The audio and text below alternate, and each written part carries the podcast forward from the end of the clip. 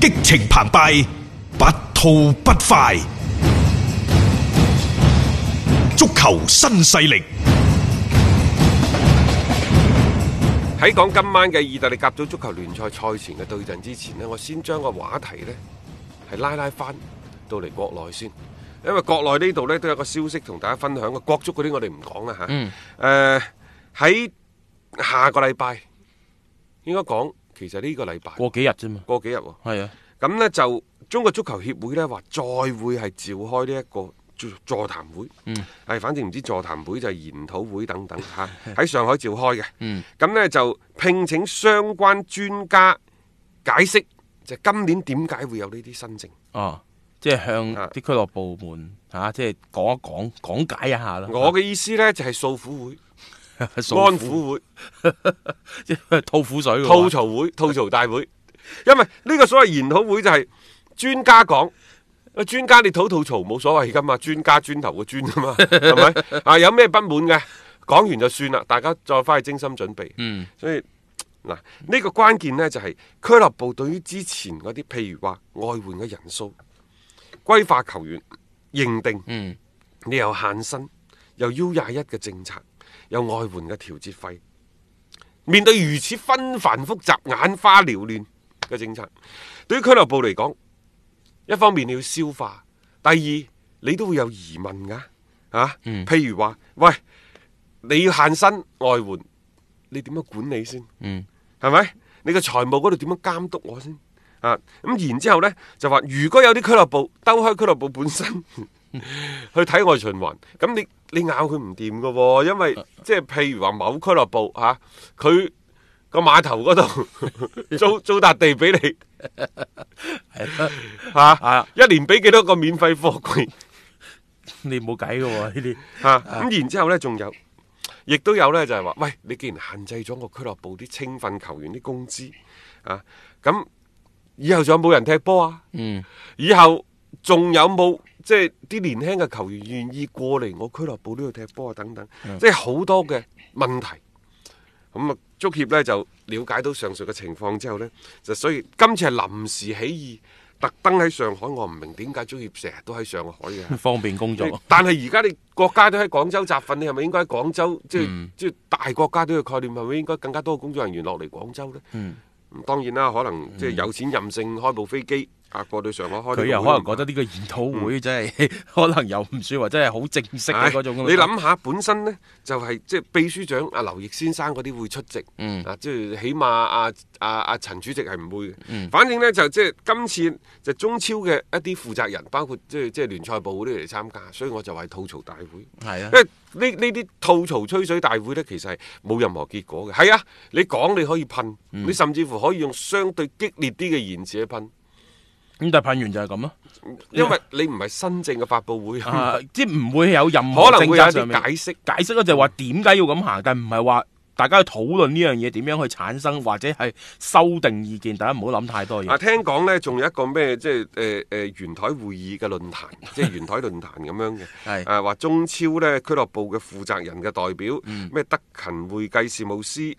嗯啊誒都係代表事務所嘅代表，啊然之後呢，就咩科沃斯啊，我唔知咩斯科特啊等等，我唔知咩嚟嘅 嚇，共同討論呢就係足協嘅申請即。係啊討論咯。我想問嗰個個聯盟去咗邊呢？大雄冇冇噶，而家連聲氣都冇啦。嗱，十一月底推到十二月初，十二月初就講可能就係佢當時一九年講明年年頭，即係 應該係而家啦。嗯跟住冇咗下文啦， 就係咁啊！呢個職業聯盟而家又好似突然間有啲石沉大海、銷聲匿跡嘅感覺，提都唔提嘅。咁呢個點解我話係吹水大會 呢？即係啱啱我哋講個科沃斯係講笑嘅啫啊，叫做科沃德。 科沃德科沃德呢，佢曾經擔任過英超嘅秘書長，我個人嚟 嘅，啊個人嚟嘅就係即係對，我以為嗰個咩機呢器啲人，集體 啊， 對俱樂部話一啲財務管理呢就有實操經嗯驗，啊亦都會介紹英超俱樂部一啲監管嘅方式等等嚇。嗯咁然之後呢，嗰個咩咩斯科克斯科特 就係誒咩德勤律師事務所啲代表嚟啊嘅。總之嘅意思呢，就係、嗱， 我而家我都話吹水大會啊呢、個，我而家就揾個人哋係咁管嘅，啊嗯翻嚟同你交流傾下嚇，啊然之後對於會計嗰個監管嗰度係點嘅，又傾下，咁得啦嘛嚇，同、你呢、一個誒、呃、解疑。去話、嗯我都叫做得好嘞吧？呢、個呢、個所謂嘅嗯 即係你又唔出嚟答，而又好似唔好咁樣。嗱，我而家去答你啦，整個研研討會咁啊樣，啊就叫做誒唔、知叫咩研討會啊，而家連個名都未有嘅，叫職業聯賽政策研討會，括弧吹水大會，好 山寨啊吐槽大會。唉，唔好理佢啦，反正即係足協嚟新政啊，肯定要推噶啦。佢肯做呢一樣嘢呢，都叫做係即係叫做安撫翻各方嘅一啲情緒先啦，等呢班俱樂部可以更加好嘅一個狀態啦，去迎接新嘅賽季嘅到嚟啊！足球新勢力提示你，想了解更多賽事推介分析，請添加關注北單體育微信公眾號。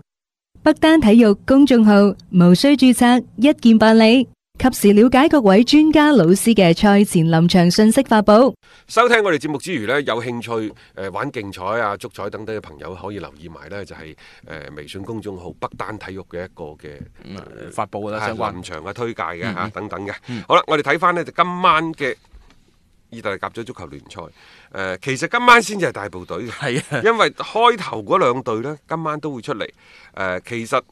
國際米蘭會頭痕啲，嗯佢哋嘅對手呢，將會係主場作戰嘅拿波利。拿波利係不過拿波利而家喺意大利，佢成為一個呢就係、不穩定因素。嗯，該贏嗰啲波佢贏唔到，該輸啲波呢，佢亦都唔會輸俾你。係即係好難捉咯，即係好難判佢咯。同埋佢而家阿八爺加度數再次執掌呢支球隊，我唔知佢啲打雞血嗰啲對隊波有冇啲咩幫助。祖雲達斯其實都難踢嘅，因為佢今晚主場對住呢就係、本賽季意甲最大嘅黑馬之一卡利亞利。卡利亞利。係呢隊卡利亞，你仲要唔係死守嗰只噶，佢有一定嘅進攻火力，佢分分鐘鋪出嚟同你攻啊，你都幾頭痕嘅。誒呃嗯而家就話呢，祖雲達斯準備續約 C 朗喎，嗯啊 因為你唔經唔覺，C 朗已經一個半賽季㗎啦。係啊，當初簽呢，就係、簽到二二零二二年啦，零二年六月。嗯，咁當然咧，當初其實係簽咗四年，就兩個半賽季。咁、嗯但係呢，通常即係個半賽季之後，你覺得 O、k 啊就你收咗提前續約貨啦啊就會提前續約㗎啦。但係咁今次續約對 C 朗嚟講呢，就無非係加長個合約期。嗯啊，誒、我覺就得話呢啊，佢個工資就唔會增加，嗯，年薪不變，即係就係拉長咗個拉年長限，啲，你制唔制？其實加多年嘅啫，最多我估。你制唔制？係咯，制唔制就係嬲嘅就係，因為二零二二年咧啱啱就係世界盃結束之後嘛，嚇咁、其實就等同就俾到一份啊三十七歲，係啊二零二年打完就三十七歲。冇錯就俾多一份，俾多年約你，咁等你冇咩後顧之憂咁之類嗰 C 啲朗嘢之前話打到四十歲都冇問題 嘅，講，而家俾三十七歲，三打到三十八歲得唔得啊？其實 C 朗呢，加盟到祖雲達斯到而家，截止到今日呢場賽事為止，打咗六十四場波，入咗四十個球，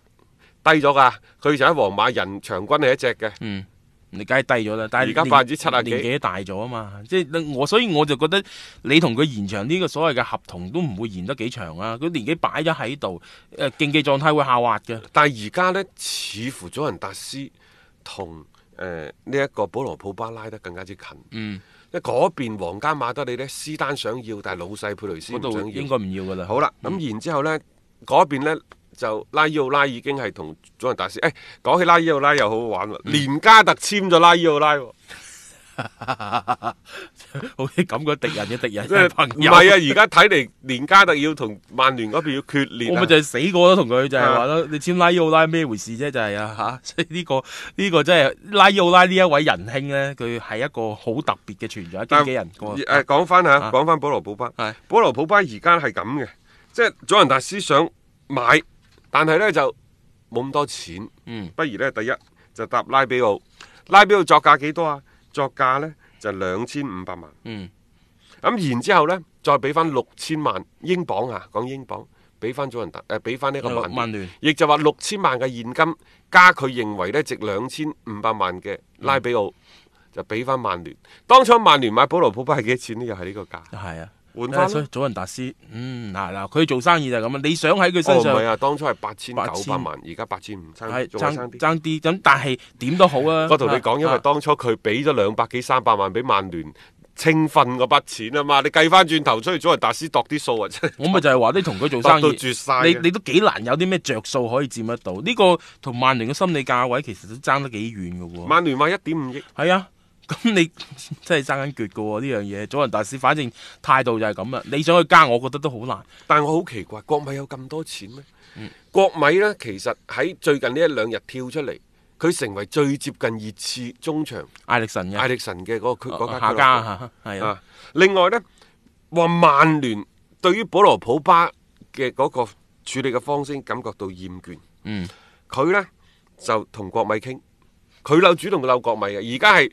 祖雲達達斯啊就漏漏曼聯，聯啊，曼聯呢就就係扭漏國國米米。專登嘅話，啊，曼聯嬲國米嘅意思呢，就係、佢覺得，喂，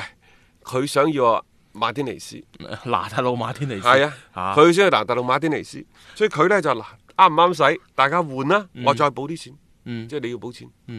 佢都想食人一居咁滯嘅喎。老實講，拿特魯馬天尼斯亦都係一個即係而家喺度上升期當中嘅一個球員嚟嘅。咁當然啦，佢嘅啲違約金嗰次次亦都唔算話好高啊。當然啦，拿特魯馬天尼斯嘅違約金係一點一億，啊，誒好容易俾人激活㗎。佢而家大概轉會市場嘅身價八千萬嗯英鎊，嗯，但係當然誒九千萬都值嘅，甚至乎九千五百萬都值嘅一個前鋒喎而家嚇。但係曼聯為保羅普巴標價係一點五億，實際上佢值幾多錢呢？嗱，呢個可能就係兩間俱樂部最大嘅分歧啦。啊啊，所以即係傾唔傾得掂咧，冇冇咁快嘅。曼聯佢既然保羅普巴你係要走噶啦，咁我不如我都企硬先啦，就睇下可唔可以買一個更加即係合理嘅價錢，佢哋心裏邊認為嘅。咁、所以佢唔唔一定急住同你啲俱樂部話咁快去到一個最後嘅磋商。所以我話佢揾國際米蘭呢，可能係專登嘅，即係拉多啲人過嚟呢，將嗰、個嗰、個成個嘅 party 搞得越大呢，越熱鬧呢，其實可能佢哋仲會有更加多嘅機會攞到着數。其實另外今晚仲有一場賽事，大家可以留意嘅，又係十點鐘開波話嘅。呢場波應該都幾焦點。啊 AC 米蘭對住森多利亞，嗯呢個係伊巴希莫域係啊，即係翻翻到去意甲之後第一場要登場嘅賽事。嗯，咁當然啦，即係三十八歲啦，我大伊布嗯嚇，仲得唔得呢？即係佢係人哋係打暈全歐洲，佢打暈全世界咁上下噶啦。啊係啊，全連世美界職都打到打咗兩年，佢就係未嚟過先中超 啫，啊即係所以你可以睇到就即係佢嘅嗰種嘅個人嘅魅力返嚟嘅啊。因為喺聖西路球場呢，佢今次係二進攻，十年前喺佢即係叫最好打、狀態最好嘅巔峰嘅時期呢，佢效力過呢度。嗯，十年之後再重返聖西路，即係美亞扎。 誒仲得唔得咧？係即係呢 樣嘢啊，上物難是人非啊！即係即係有時年紀擺咗喺度啊，喺競技體育層面上面嚟講係無情嘅，即係就算你幾輝煌都好啦，有時真係嗰、個即係跟唔上個節奏就跟唔上，即係呢場波其實大家更加多嘅即係嗰個焦點就放咗喺佢身上，但係未必佢嘅嗰個表現又真係有咁好啊但係伊咯巴希莫誒伊巴希莫域真係好玩。啊！佢話今晚呢場賽事、啊嗯打森多利亞，如果冇七萬人入場，我唔踢噶。 聽講六萬幾啫，係暫時攞到嘅數據嚇，不過講笑嘅啫。我相信萬人空巷嘅，即係佢嘅嗰種影響力，同埋而家嘅 AC 米蘭又確實需要一啲咁樣樣嘅即係爆點啦。但係佢得唔得啊？佢兩個幾三個月冇打過波我喎。咪就係話，我驚佢嘅競技狀態唔係話好掂咯。啊，守唔守法就未知。誒、琴日公布咗嗰個所謂大名單，嗯伊巴希莫域係有份嘅。誒守唔守法就唔知啦。係啊，睇咯，即係今晚其實大家都可以喺一個幾黃金嘅時間段裏邊呢，去欣賞到呢一場但係嘅賽得事唔。得真係唔知嘅 喎嚇，三十八歲，你唔好以為佢廿八歲至得㗎。同埋大家又要小心啊啦，特別喺即係北單競彩嗰啲， 你斯米蘭可能會係好熱門、好熱門嘅一個方面咯嚇，唔好睇小雲利尼帶嘅森多利亞。喺上個賽季美職聯，伊巴希莫域有一腳嘅驚天嘅遠射，佢成個賽季三十一個入波。咁當然啦，美職聯嘅水準同五大聯賽爭好係啊遠係嚇咯反正拭目以待睇睇咧，因為嗯佢嚟嘅時候係傳奇，佢嚟嘅時候國王啊，走嘅時候分分鐘係傳奇。誒我你希望唔知道佢又再書寫啊一個咩新嘅傳奇出嚟㗎。嗯冇錯啊啦，睇下啦嚇，即係今晚嘅意甲嘅賽事。嚇咁啊，仲有其他方面嘅一啲賽事嘅意見呢，我哋將時間交俾阿強哥啊。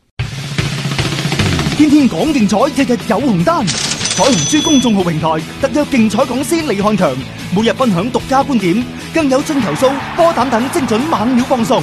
玩競彩，先關注彩虹珠公眾號，紅單心水，天天放送。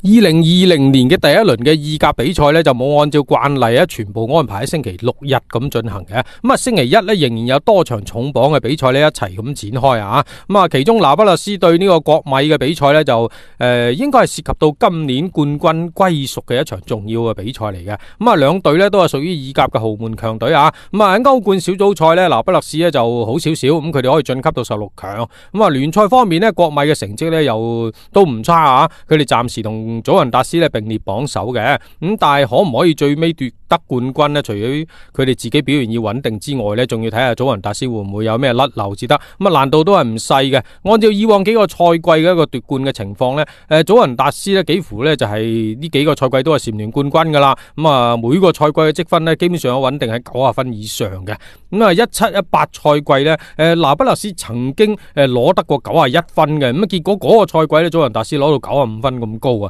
咁啊可見呢，誒、要奪得冠軍呢，除咗起碼要攞到誒九十個聯賽積分以上之外呢，誒仲要睇下祖雲達斯會唔會出現失誤呢，先至有可能啊。咁、一輪半輪嘅成績呢，只係影響一時啊，並非最終決定嚟嘅。咁啊，本輪呢屬於意甲第十八輪嘅一個比賽啊。目前呢，國米同祖雲達斯呢就雙雙都係十三勝三平一負，咁啊。暫時呢都係有四十二分嘅，咁啊以整個賽季三十八輪嘅比賽嚟計算呢，誒、要攞到九啊分或者以上呢，咁啊亦都話呢，誒、呃至少要贏到廿八到三十場左右嘅一個聯賽，再加埋幾場平局呢，先有可能呢個超過九啊分呢個一個聯賽積分㗎。咁啊，如果按照半程計算呢，誒、呃國米呢基本上呢算係達到呢個爭冠嘅一個基本要求啊。咁啊，今晚嘅一個比賽呢，由於對手拿不勒斯呢嗰、個誒、近況就一般般啦，咁啊俱樂部由於同球員之間呢有少少矛盾啊，咁啊導致球隊嘅成績呢最近一直都係下滑緊嘅。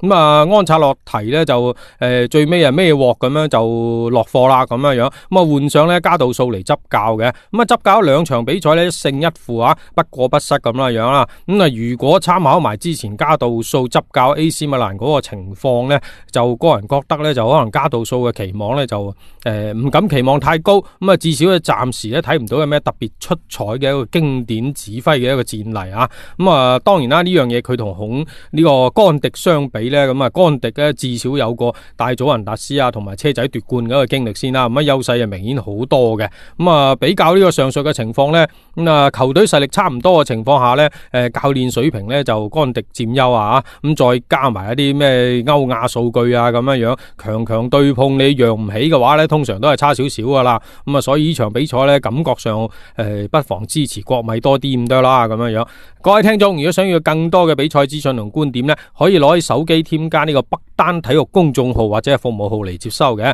北單呢就係、中國體育彩票北京單場嘅一個簡啊稱嚟嘅。北單體育公眾號、服務號都有好嘢俾到你㗎，多謝大家關注嘅。